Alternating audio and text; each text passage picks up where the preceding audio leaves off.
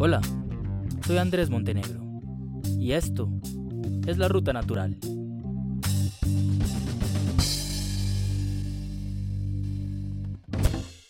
Imagínese que está cambiando de canal en el televisor, eh, o bueno, que le sale una publicidad en YouTube o en Instagram o en Facebook o en Twitter y anuncian la película del coronavirus. ¿Quién cree que sería el protagonista y qué tipo de película sería? No, no es retórico. En serio, piense cómo es el adelanto. El sonido, las escenas, los actores. Ese es el tema de hoy. Los roles protagónicos y el tema principal de nuestra historia. Digna de una alfombra roja en Hollywood. Bienvenidos a la segunda entrega de La Ruta Natural. A lo largo de seis capítulos explicaremos cómo han hecho los medios de comunicación colombianos para explicarnos la pandemia. o bueno, cómo lo han intentado. Cuando se habla de temas de ciencia, es normal que queramos encontrar cómo explicarlos y que se entiendan. Desde el mismo nombre coronavirus es una forma en que los científicos, que los ven en los microscopios, intentan darle una idea a los demás de qué forma tienen. Algunos dicen que los fragmentos de proteínas que sobresalen son como una corona, típica de un rey. Otros usan la figura de la corona solar que se ve cuando hay un eclipse y al sol, que es redondo, lo rodea un halo de luz. Es muy común que en el periodismo científico se usen símiles, metáforas y otras figuras retóricas, y nos han ayudado mucho para entender fenómenos que en principio son abstractos. Lo clave es que en la pandemia han sobresalido dos, la guerra como la metáfora para entender qué está pasando y el personal de salud como los soldados llamados a darnos su vida en esta lucha desigual contra un enemigo invisible. Pero, ¿qué tanto ha afectado al personal médico esa narrativa repetitiva y dónde quedan todos los demás eh, héroes? ¿Por qué no salirse del cliché y del lugar común? Antes de empezar, una recomendación. Cuando oigan las campanas, sabrán que lo que viene es una historia que fue publicada en un medio colombiano de la vida real. No se pierdan estas imágenes en vivo. Una abuela de 92 años y su nieto de 57 le ganan la batalla al COVID-19. Que sea un momento, un nuevo comienzo y con este aplauso para ustedes precisamente por la labor tan loable. Por ser auxiliar de enfermería y estar en la primera línea de atención lo despidieron como héroe. La única manera de saber cómo viven los enfermeros esta pandemia es estar lo más cerca que se puede al frente de batalla. Los cuerpos de salud deben enfrentar a aquel que se ha llevado a miles alrededor del mundo y que nos mantiene en zozobra, una amenaza que nosotros debemos enfrentar en casa y ellos en el campo de batalla. Rápidamente se cubren con algo de fe, protección divina expresada en unos guantes de látex, unas gafas y un traje blanco inmaculado. Al llegar a estos pasillos, las vidas de estos gladiadores y sus familias pasan a un segundo plano. El foco y la prioridad son los pacientes. Vamos para Cali, donde autoridades y comunidad rinden un homenaje póstumo a los dos héroes de bata blanca que murieron en la lucha contra el nuevo coronavirus. Con una oración se dio inicio a este acto simbólico en honor a estos dos héroes, estos dos trabajadores de la salud que perdieron la vida en medio de la lucha contra el COVID-19. Este acto simbólico se llevó a cabo en la ciudad de Bogotá como una forma de recordar a todos esos héroes caídos en medio de la pandemia. El municipio ya reporta un caso positivo a COVID-19, pero estos héroes de la salud no desfallecen, están preparados.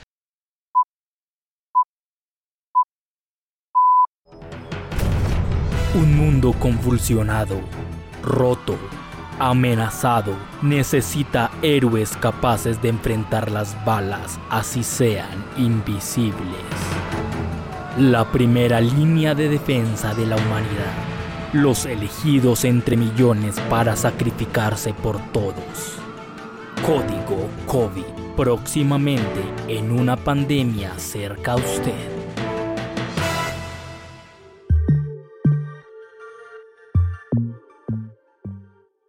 Casos francos de agresión, de discriminación, de conductores del servicio público. Se negaban a transportar a los médicos. Entonces era una suerte de situación ambivalente. Por un lado éramos en la primera línea de batalla los héroes que salvaban vidas en las unidades de cuidados intensivos y al mismo tiempo cuando salíamos de nuestro lugar de trabajo hacia nuestra casa o ir a comprar eh, alimentos o simplemente estar por ahí con un uniforme médico, quirúrgico, entonces ya no éramos los héroes, éramos una especie de parias, de vectores transmisores de la enfermedad. En ese sentido, esa noción heroica, épica, romántica, idealizada, también está fuertemente vinculada con la figura del mártir, aquel que entrega su vida por una causa mayor, por lo menos es mi posición, preferimos que se nos trate como sujetos titulares de derechos, trabajadores protegidos por derechos efectivos, que como héroes. Él es Boris Pinto.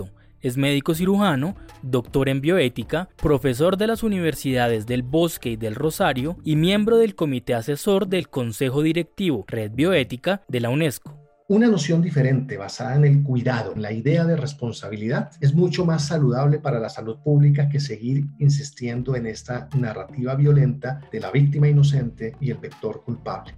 Si nosotros pasamos la pandemia y seguimos con más del 50, 60, 70% de los trabajadores de la salud en Colombia sin garantías laborales, tercerizados, no habremos progresado significativamente. Hablando de los, entre comillas, héroes de la salud, preferimos que se nos baje ese pedestal de héroes y se nos reconozca como trabajadores con derechos quisiéramos preguntarnos cuál es el apoyo para nosotros, no solo médicos, psicólogos, fisioterapeutas, terapeutas respiratorios, enfermeros, enfermeras, todos los que hemos tenido que trabajar en los hospitales, incluso quienes no son trabajadores de la salud, pero han estado en hospitales todo este tiempo enfrentando lo que esto significa. Quisiéramos explorar ese compromiso con nuestra salud mental, porque la cuota que hemos puesto en esta pandemia es muy grande. Cuando las cifras de contagio empezaron a aumentar, apareció una fórmula mágica mundial. Pero no era una vacuna o un medicamento o un encantamiento mágico, no. Era aplaudir a quienes viéramos que usaban uniforme, aparentemente todos médicos, desde el balcón o desde el carro o la calle o en el supermercado. El uniforme se volvió símbolo de admiración o de presión social. La cara visible de esta lucha interminable que incluso atravesaba fronteras para salvar a los ciudadanos de otras latitudes del planeta.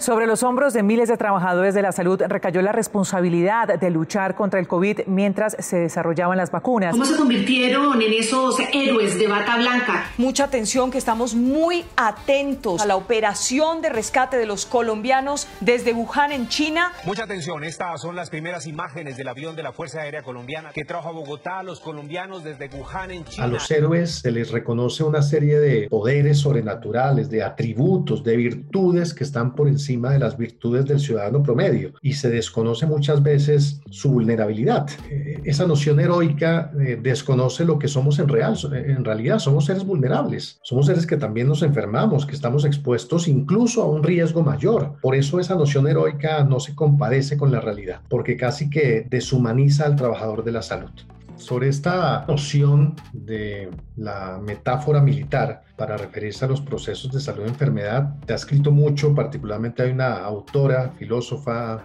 la señora Susan Sontag, quien escribió hace ya varios años un buen libro que se llama La enfermedad y sus metáforas. Ella nos recuerda cómo las analogías, las metáforas que se han utilizado para referirse a la lucha contra el cáncer, sí, son metáforas bélicas, como por ejemplo que las células cancerosas colonizan, que hay ataques de la y que la única forma de controlarla es también enfrentándola desde una perspectiva bélica. Entonces la radioterapia es una guerra contra esas células metastásicas que todo lo invaden, todo lo infiltran y todo lo colonizan. ¿Cuál es el problema de esa, de esa metáfora? Uno de esos es que en la guerra, así un ejército gane, todos pierden. La guerra es devastadora, es agotadora. ¿Cómo podemos darle un espacio a la paz, a la concordia, a otras eh, emociones políticas si todo el discurso se basa en el lenguaje de la confrontación, de la perpetua confrontación. Indudablemente nos coloca sobre los hombros un peso moral que no estoy seguro que seamos capaces de sobrellevar. Y como si fuera poco, además de que debían pasar incluso turnos de 24 horas en un ambiente ya de por sí de alto riesgo, como los hospitales, debían salir y esperar que solo recibieran aplausos y no amenazas, obituarios o cordiales pedidos de sus vecinos para que desalojaran, porque sí, muy lindo y todo que seas un héroe, pero mejor de lejitos, ve a dormir a otro lado. Los médicos no somos administradores de la vida y la muerte. Se nos endosa también una responsabilidad que va más allá de nuestras posibilidades reales. Nosotros somos trabajadores de la salud y tratamos de tomar decisiones contando con la mejor información, pero siempre en condiciones de incertidumbre. Nunca, a pesar de la medicina basada en la evidencia, podremos anular la incertidumbre que implica trabajar en salud o trabajar con seres vivos. La muerte hace parte de los procesos vitales, entonces esa noción de que el médico deja morir o salva vidas, creo que todavía insiste en una visión romántica, heroica, idealizada frente al rol médico. De las facultades de medicina tendremos que reformular esa noción salvadora del médico. Nosotros prestamos un servicio de salud en situaciones ambulatorias, en, en escenarios quirúrgicos, en escenarios críticos de urgencias. Muchas veces los resultados son favorables y otras tantas los resultados no son lo que habríamos querido. ¿Significa eso el fracaso de la medicina? ¿Significa eso que no fuimos capaces de diferir o postergar la muerte? ¿Tenemos que seguir viendo la muerte como el fracaso de la práctica médica? Creo que no.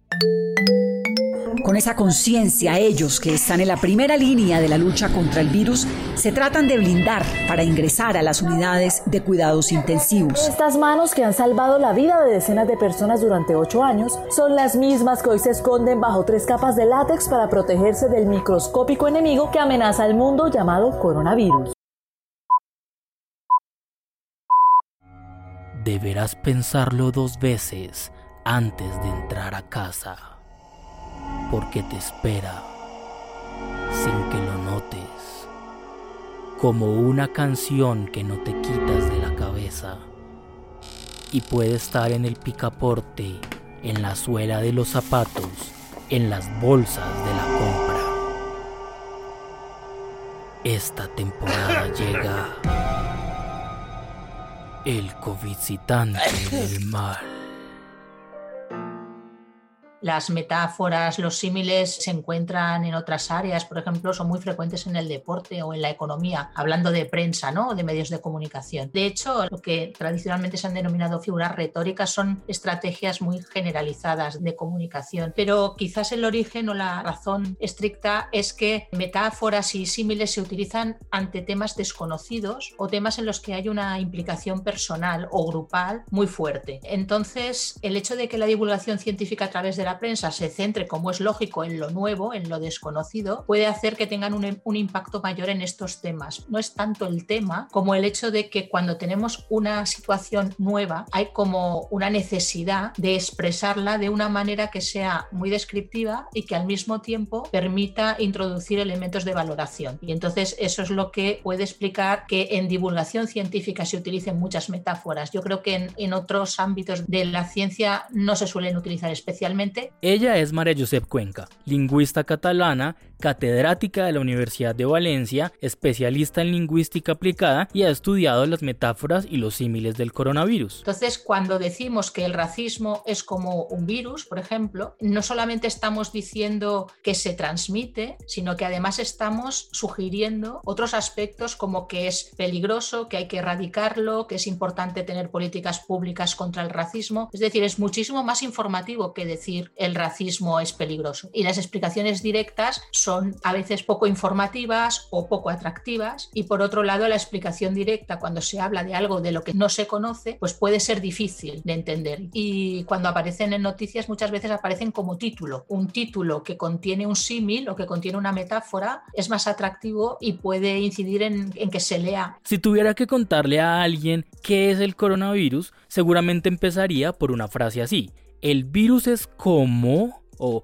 haga de cuenta, o justo como empezó este capítulo. Imagínese y seguramente usaría situaciones de su cotidianidad, o de su cocina, o del hogar. Entonces, ¿por qué recurrir a la guerra, a la lucha, al conflicto en general? ¿No es más cercano explicarlo con alimentos tipo, haga de cuenta que tiene dos manzanas? Aunque el programa infantil es para otro capítulo y ya llegaremos allá. La metáfora básica de cualquier conflicto es la guerra, porque es el conflicto social por antonomasia. Se puede ver metáforas bélicas en los deportes, en las disputas políticas. Cuando surgió la vacuna en coronavirus, eh, se empezó a hablar también de la guerra de las vacunas, ¿no? de los países que compiten. Simplemente es la más extendida porque cuando pensamos en un conflicto muy grave que nos implica socialmente a nivel individual, pensamos en términos de guerra. Carol es un soldado del ejército de custodios que minuciosamente prepara el campo de batalla para otra guerra, la de los médicos y enfermeros. Una guerra que es desconocida en el ámbito médico. Que ha perdido su vida en esa lucha por salvarlas de otras personas y en esta guerra contra el coronavirus que se libra en primera línea por parte de todos los trabajadores de la salud. Son personas de carne y hueso las que están al frente de esta batalla tan crucial. Otro ámbito muy repetido es el de los desastres naturales. Entonces hay muchísimas comparaciones y metáforas con tormenta, tifón, incendio, asteroide, iceberg, tsunami. Las gráficas que representan la evolución de la pandemia, las olas de la pandemia, primero ya se habla de olas, ¿no? Que claramente está representando la línea de subida y bajada de los muertos o de los infectados, etcétera, etcétera. Claro, no se puede confundir esto con una guerra. Realmente sí que es una situación muy grave, ¿no? Pero había como un exceso de, de carga en lo bélico que de alguna manera también se interpretaba como una manera de justificar medidas que iban en contra de la libertad de los ciudadanos, bueno, que siguen yendo. Entonces, después de, ese momento de mucho de guerra, se ha intensificado los desastres naturales o se hacen símiles, ¿no? Con accidentes. También se compara el virus con personas, objetos o actividades peligrosas, enemigos, terroristas, veneno, una bomba. Y, y el denominador común de estas comparaciones es que son elementos que matan o hacen daño a la población no es que la metáfora oscurezca a otros héroes, es que la metáfora pone de manifiesto cuál es nuestra construcción social. Entonces, en nuestra construcción social, los médicos son héroes y las personas que limpian no lo son. Pero que claro, si se analiza desde un punto de vista más objetivo, distanciado, muchísimas tareas son muy importantes. ¿Por qué nos cuesta tanto entender cómo actúa un virus si usamos ese concepto casi a diario? Los videos virales, por ejemplo, o que cierto contenido se viralizó. ¿Por qué no explicarlo desde ahí? Si tu post lo comparte una sola persona, pues no le llega a nadie. Ahora, ¿qué pasaría si lo comparten dos y esas dos otras dos y esas dos otras dos? Cuando hablamos de viralizar, lo que hemos hecho es utilizar un proceso metafórico que también encontramos ahora en metáforas y en símiles de coronavirus, pero que, que, se ha utilizado para crear una nueva palabra y un nuevo concepto. ¿no? Cuando decimos se ha viralizado tal idea, en realidad el procedimiento conceptual es el mismo que para ejemplos como los que voy a leer ahora de periódicos de España. ¿no? El odio es como un virus, una vez inoculado se reproduce exponencialmente. El populismo es como un virus, se propaga muy fácilmente. Lo que hacemos es adoptar una característica que es la propagación y proyectarla en otro ámbito. Mientras que en las metáforas o símiles que encontramos actualmente en la prensa e identificamos como tales, no se ha lexicalizado, sino que son significados ad hoc. La cuestión de la concepción de la metáfora, del símil, de todas las figuras, parte de romper con esa concepción tradicional, ¿no? de entender que no son puramente ornamentos, estrategias comunicativas, sino que son estrategias de pensamiento. Entonces, cuando se hace ese cambio, cuando se entiende estamos hablando de estrategias de pensamiento que luego se trasladan a la comunicación y al lenguaje, es cuando entiendes mejor cómo funciona. Estamos muy globalizados, se observan los mismos fenómenos en muchos países. Claro, no me atrevo a decir en todos porque sería una barbaridad, no los conozco, pero por ejemplo lo que veo en inglés, lo que veo en español, lo que veo en catalán, es muy parecido, incluso las mismas frases pasan de un lugar a otro, con lo cual como se ha globalizado la epidemia, se globaliza también la manera de comunicarla. Estos superhéroes de bata blanca y azul no son tan reconocidos como algunos que vuelan y tienen grandes poderes. Ellos cumplen una misión única, salvar vidas. Sus rostros, aún cansados de largas jornadas de servicio, se convirtieron en la carátula de cerca de 15.000 cuadernos que fueron entregados a los estudiantes de este municipio. Hay momentos de la vida que parecen imposibles de explicar. Hay sentimientos tan profundos, tan personales tan místicos. Este verano llega una historia que te hará repensarlo todo. Autos de carrera conducidos por superhéroes que luchan contra zombies por el amor de la princesa, pero él solo es un plebeyo.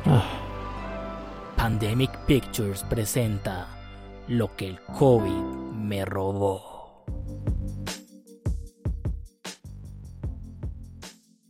La idea de las metáforas en periodismo científico es aclarar ideas, es iluminar ciertos conceptos o ciertos procesos o ciertas explicaciones que son confusas. No creo que tengan una función más decorativa o poética o lírica o estética, porque digamos que no es tanto el caso. Puede que en un texto de periodismo literario sí tengan cierta cabida, pero eh, la idea es realmente es que ayuden a explicar conceptos, procesos, etcétera, no, no que se usen solo por satisfacer como cierto ego del escritor o peor aún, se vuelven es casi que una muletilla a la hora de escribir o a la hora de narrar para evitar tener que hacer el esfuerzo de entender qué es lo que se está explicando.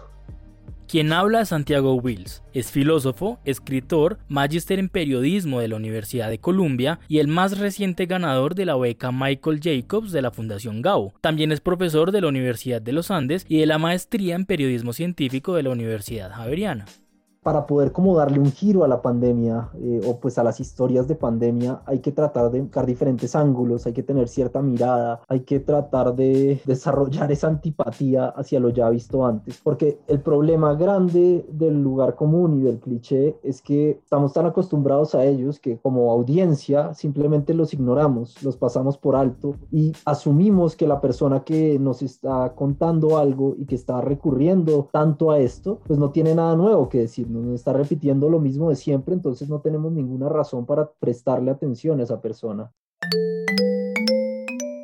Quien perdió su batalla ante el COVID-19. Víctima del COVID-19, batalla que perdió en la unidad de cuidados intensivos. Hasta ahora, 166 funcionarios de la salud han perdido la batalla contra el virus. Perdió su lucha contra el coronavirus y los que pues lastimosamente nos dejaron porque no lograron ganar como esta batalla al coronavirus. Hoy puede decir que gracias a Dios y a ellos le ganó la batalla a este enemigo silencioso. Esa metáfora o esa, analogía, digamos, es muy injusta con las personas. nadie es como, o sea, el que muere no es que sea cobarde o que haya perdido la lucha, no, o sea, le dio una enfermedad y unas cuestiones ya físicas, murió, pero no era como que él decida o que su voluntad en algún momento haya flaqueado porque pues la gente en, la mayoría de los casos no quiere morir, sobre todo pues en una sociedad como la nuestra donde el conflicto es una realidad, eh, donde tampoco hay héroes y tampoco es tan fácil como tildar héroes y villanos, hay muchísimos matices ahí que tampoco uno debería caer en eso, pero pues donde sí hay realmente un conflicto. Si uno tuviera que hablar del mismo tema todos los días durante un año, es entendible que se vuelva tan monótono que el cómo se hace siga casi una plantilla. Y que además, si hay cientos o miles de periodistas haciéndolo, pues no es muy interesante para las personas porque al final encontrarían lo mismo una y otra vez. Además, cuando la historia de qué es el coronavirus se agotó, empezamos a buscar a los actores principales de la trama, y en un mundo de incertidumbre, qué mejor que un héroe para aplaudirlo desde el balcón. Eh, nos llega tanta información que viene sin, demasiado trabajo, digamos, que se nos empiezan a pegar todos esos eh, lugares comunes y pues los usamos casi que sin darnos cuenta que son lugares comunes. Creo que de entrada el problema también es pensar en términos de héroes. Estas historias sobre los médicos héroes, sobre ahí sí cualquier actor de la sociedad pintarlo como un héroe, o sea, digamos que pueden cumplir un rol importante en el sentido de lograr como un apoyo por parte del público en general, sobre todo pues cuando hay como ciertos estigmas, algo un poco de lo que pasó al principio con la pandemia, cuando pues se estigmatizaba a los médicos, digamos que ahí quizás podían cumplir cierta función, o si hasta los héroes están muertos, entonces ahí sí, ¿quién podrá Pero más allá de eso, pues a mí personalmente no me gustan las historias como de los héroes que están sacrificando todo esto, porque esa simplificación logra o causa justamente como dejar de lado ciertas otras profesiones o dejar o romantizar ciertos trabajos y, y que luego entonces en el momento en que llegue a haber algún problema con esos trabajos, entonces se van a empezar a dejar pasar ciertas cosas porque son héroes, bueno, en fin.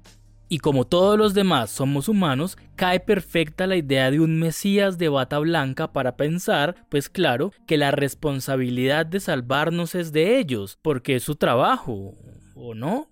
Hay una falta de educación, en este caso científica, muy grande. Ese para mí pues siempre ha sido uno de los problemas grandes que hay, veo en la sociedad colombiana y bueno, en la sociedad del mundo entero. No lo veo ahora con todas las teorías de conspiración relacionadas con la vacuna y eso. Pero es que hay una ignorancia científica muy grande y no de conceptos científicos puntuales, sino de filosofía de la ciencia básica, de cómo funciona la ciencia, de que la ciencia no está todo el tiempo dándonos verdades, sino que trata de aproximarse cada vez, pero está sujeta todo el tiempo a revisión a partir de los datos empíricos que se puedan recabar después. Eh, desafortunadamente, hay periodistas que o bien no entienden muy bien su trabajo o bien tienen una ignorancia científica inmensa que no han querido tratar de solventar a pesar de que se los han señalado muchísimas veces. Si la gente entendiera qué es un virus y cómo funciona un virus y realmente eso hubiera calado, pues habría miles de esas medicinas basura que la gente entendería que no sirven, pero la gente sigue creyendo en eso. Entonces, no sé si sea tanto de que el contenido no es el indicado, sino de que tal vez la forma como se transmitió ese contenido no caló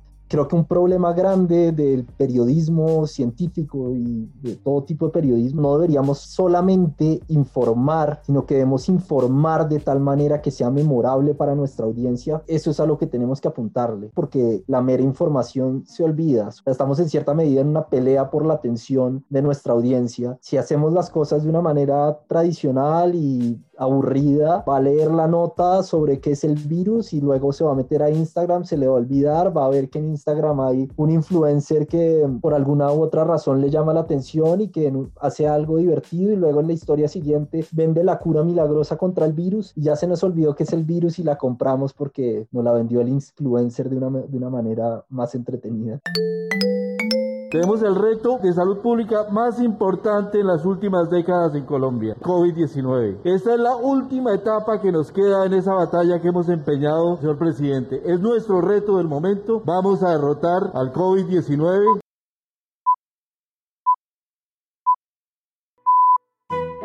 Cuando todo parece oscuro, la luz de la amistad siempre encontrará el camino. Súmate a esta travesía que nos llevará por paisajes insospechados, batallas despiadadas y cuarentenas interminables. Muy pronto llegan las aventuras de COVID Porras, el héroe de bata blanca que no tiene igual. ¿Qué pasaría si desde mañana todos le repiten una y otra vez que usted es un héroe, que en sus hombros y manos está la responsabilidad de la humanidad, que saldremos en carros de bomberos a recibirlos? si hacen bien su trabajo. Porque si alguien muere, entonces ustedes serán villanos que dejaron morir a un familiar o amigo. Es fácil caer en usar de más los adjetivos o en hacer juicios de valor, porque decir que alguien es un héroe ya de entrada tiene una carga emocional que poco o nada aporta a la información o a que las personas entiendan cierto contexto. También es bueno que el periodista pudiera elegir esas figuras de forma más universal. Algunos de los nominados a nuestra fina selección de películas fueron Es como si se cayera un avión todos los días. Es como la tribuna superior occidental del estadio de mi ciudad. Es como llenar dos veces el Teatro X. Hay otros personajes que también podrían haber sido tildados de héroes, pero que o pasan invisibles, como las personas que recogen la basura, los profesores, los operarios de las generadoras de electricidad, o se han presentado recurrentemente como víctimas. Es el caso de los agricultores o de los informales o de las tiendas de barrio.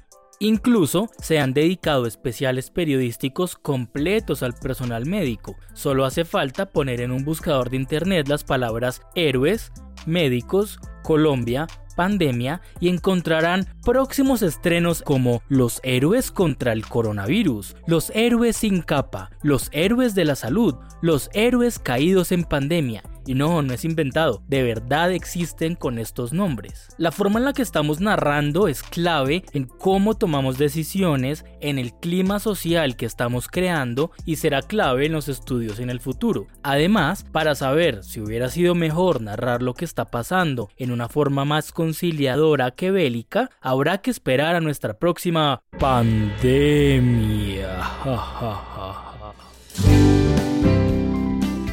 Para preparar nuestra sopa pandémica, solo necesitaremos los siguientes ingredientes. 4.700 recuperados, 3.800 nuevos casos, 240 fallecidos, 15.400 pruebas PCR. 6.250 pruebas de antígeno y miedo e incertidumbre al gusto. De eso será nuestro próximo capítulo, si tiene algún sentido dar números como si fuera una receta de cocina o si hay algún entendimiento detrás para saber por qué existen esos números.